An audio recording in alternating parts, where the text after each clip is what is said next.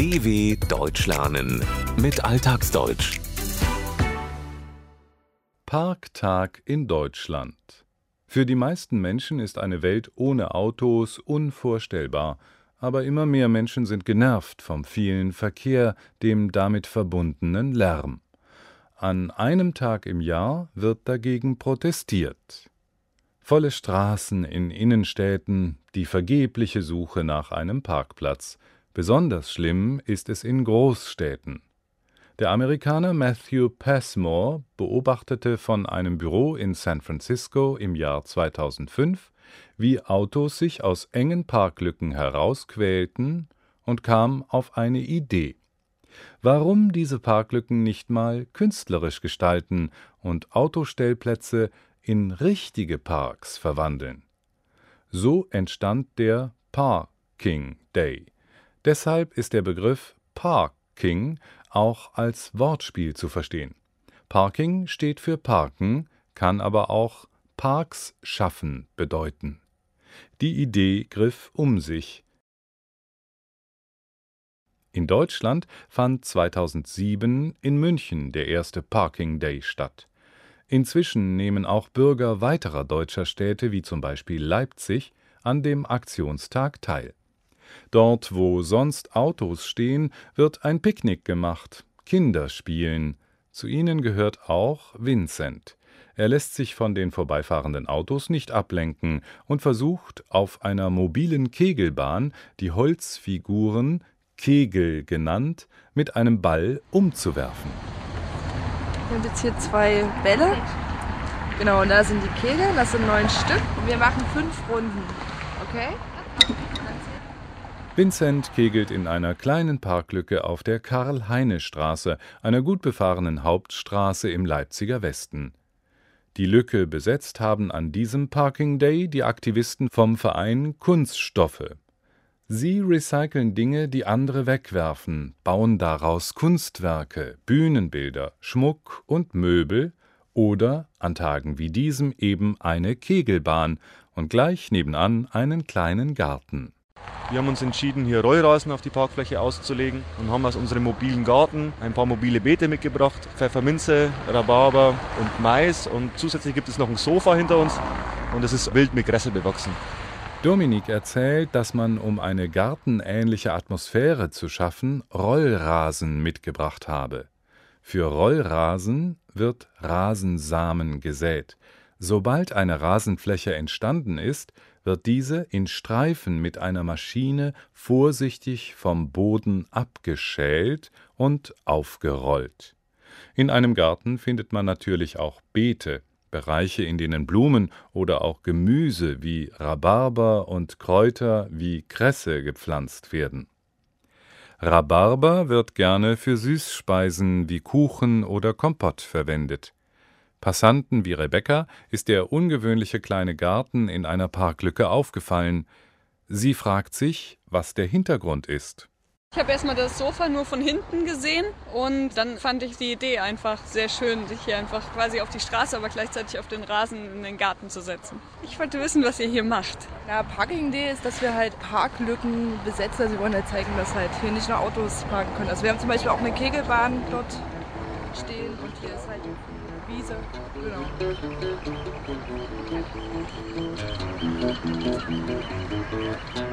Rebecca findet die Idee gut, eben mal oder wie sie sagt, einfach quasi eine Gartenatmosphäre auf der Straße zu schaffen.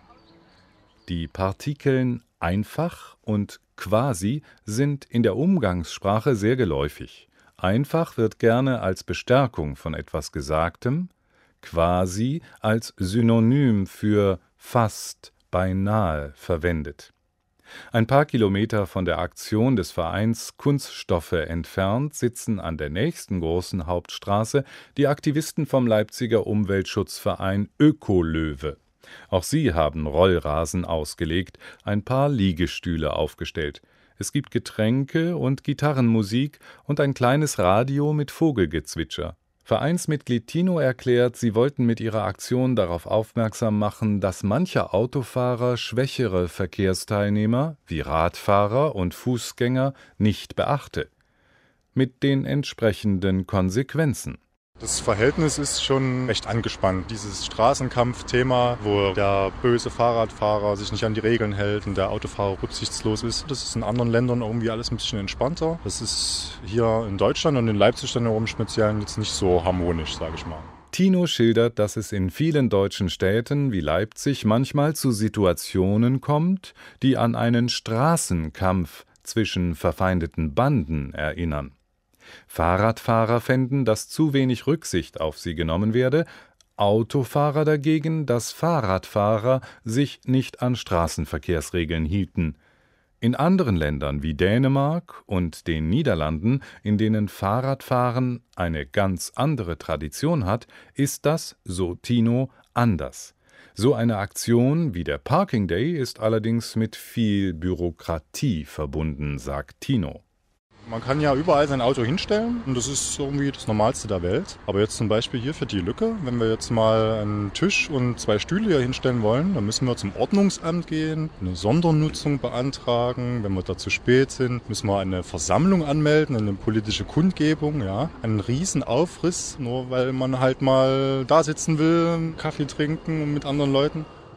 Für eine Protestaktion wie diese muss man, wie Tino umgangssprachlich sagt, einen Riesenaufriss machen. Man muss sehr viel tun, einen Riesenaufwand betreiben. Ein Aufriss ist eigentlich eine technische Zeichnung, zum Beispiel der Seite eines Hauses.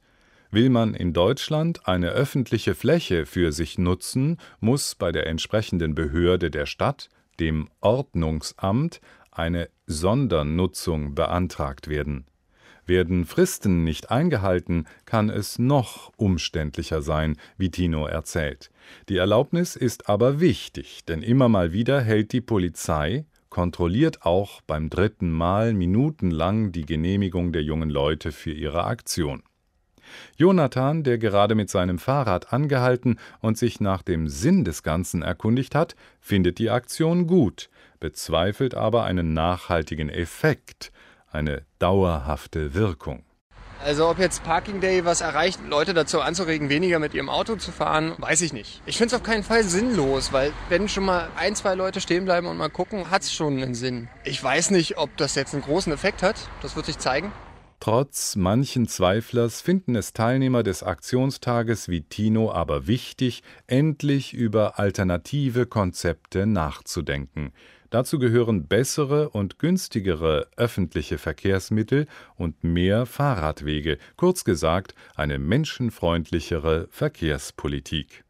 Ich denke schon, dass wir hier in der ersten Welt eine andere Mobilitätskultur entwickeln können, an denen sich auch andere Länder orientieren können. Weil was nicht funktionieren wird, ist, wenn die ganze Welt so Auto fahren würde wie der Deutsche und so viele Autos besitzen würde wie der Deutsche, das würde unsere Erde gar nicht aushalten. So viel Platz hätten wir gar nicht und so viel Öl gibt es gar nicht. Also wir müssen zwingenderweise eine Alternative zu dieser Autokultur finden. Und da ist auch Deutschland gefragt und deswegen machen wir das auch hier in Leipzig und versuchen einfach da einen anderen Weg zu zeigen. Tino findet, dass die Industrienationen der ersten Welt Vorbild für andere Regionen der Erde sein müssten. Denn wenn auf der ganzen Welt so viel Auto gefahren werde und jeder so viele Autos besäße wie mancher Deutsche, würde unsere Erde das gar nicht ertragen, aushalten.